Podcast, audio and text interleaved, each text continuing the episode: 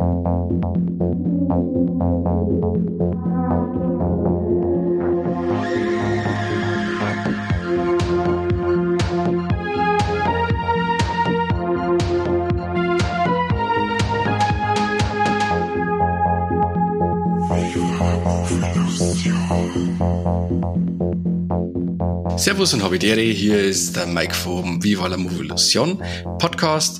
Heute mit der Solo-Episode nur mit mir. Ich hab was ganz was Schönes zugeschickt gekriegt von Pandastorm Pictures und zwar die Serie Kryptid. Und da die anderen zwei Jungs äh, das Ganze nicht gesehen haben, müsst ihr halt allein mit mir Vorlieb nehmen. Die Serie äh, umfasst zehn Episoden mit jeweils ungefähr 20 Minuten Spielzeit. Also das Ganze ist eine sehr kurzweilige Geschichte und kann man locker mal so an einem Abend wegbingen. Zur Story.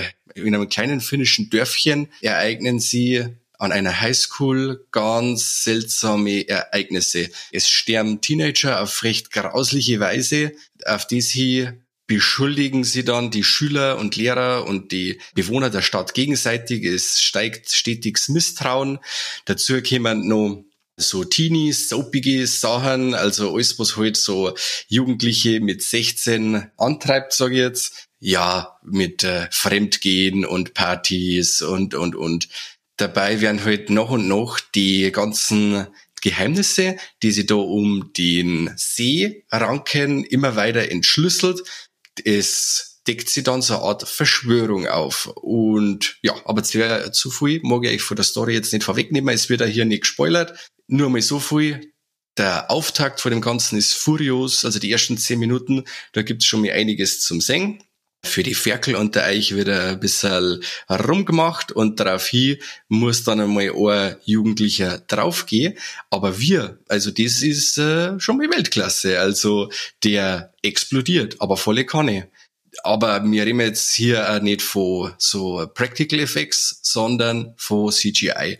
Das Ganze ist aber super umgesetzt, da das, das Niveau hat von The Boys, so in der Richtung. Dann könnt ihr sich ein wenig einstellen, wo es euch da erwartet. Also die Splitter-Sachen, die in der Serie vorkommen, und die sind einige, haben aus dem Computer. Aber, wie gesagt, sehr geil gemacht.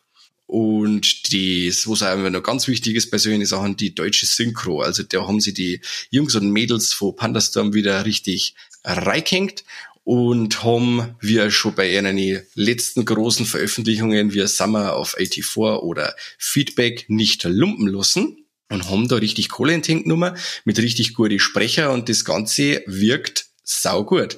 Was auch noch saugut ist, ist das ganze Produktionsdesign der Serie. Das wirkt alles sehr hochbudgetiert. Also äh, mal davon abgesehen, dass die äh, Computer generierten Sachen super umgesetzt sind. Das ganze Produktionsdesign wirkt sehr hochwertig. Ich weiß nicht, so viele finnische Sachen, finnische Produktionen gibt's momentan eben auch nicht. In dem Horrorbereich, sage ich jetzt einmal. Also wer ist von so äh, Krimis und so Geschichten einmal abgesehen. Aber hier, Horrorbereich, haben wir ja nicht so viel aus dem Ländchen. Überzeugt auf ganzer Linie. Der Soundtrack ist auch ziemlich cool. Man kann meinen, das Ganze spielt in die 80er, tut's aber nicht. Also es kommen Laptops und Smartphones und lauter so Geschichten vor, aber es wirkt äh, schon recht 80s. Wobei die Vergleiche dann zu Stranger Things und sowas in der Richtung nicht hinken. Wobei man so hier sagen muss, die Probleme, auf die sie, dass die Jugendlichen um einiges älter sind, wie die Kids aus Stranger Things, haben die Probleme der Jugendlichen um einiges deftiger und erwachsener, sage ich jetzt mal, wie in Stranger Things man kann das Ganze ja ein bisschen mit Dark vergleichen, vom ganzen, ja, von der ganzen Atmosphäre her. Ja, oder so Serien, so soapige Sachen wie, wie Riverdale oder sowas in der Richtung. Also es gibt schon mal Sachen, wo man dann, ja, ein wenig schnaufen muss, weil es doch recht schmalzig ist.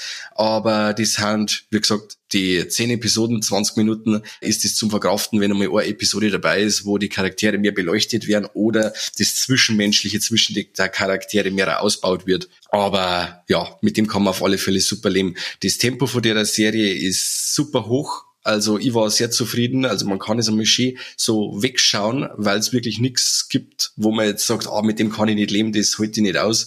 Und die ganzen Zusammenhänge, wie das Ganze abläuft, die Backstories für eigene Charaktere, das wird ganz langsam entschlüsselt auf die zehn Episoden. Es bauen sich ja immer mehr Fragen auf, die dann nach und nach, ja, entschlüsselt werden. Mir hat die Serie sehr gut gefallen Sie ist, wie gesagt, kurzweilig, sie ist blutig, sie hat ja mal ein bisschen Sex mit drin, aber jetzt nicht überaus. Die 16er Freigabe ist gerechtfertigt und ich kann euch das Teil eigentlich nur ans Herz legen. Ich habe recht Spaß gehabt mit der Serie. Das Ganze erscheint am Freitag, den 13. 2020, passendes Datum. Freitag der 13. Welcher Freitag der 13.?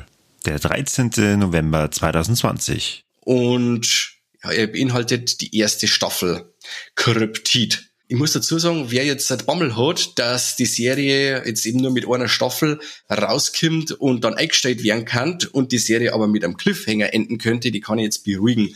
Also so viel, es gibt keinen Cliffhanger, der euch in der Luft hängen lässt, falls die Serie eingestampft werden sollte. Also so wie das abgeschlossen ist, ist sehr rund. Es bleiben nur ein paar Fragen offen, wo ich sehr gern sehen darf, wie es weitergeht. Aber ähm, an sich, falls die Serie eingestampft werden sollte, was ja in letzter Zeit nicht unüblich ist, kann man sie mit der ersten Staffel oder mit der mit dem Serienkonzept recht gut anfreunden.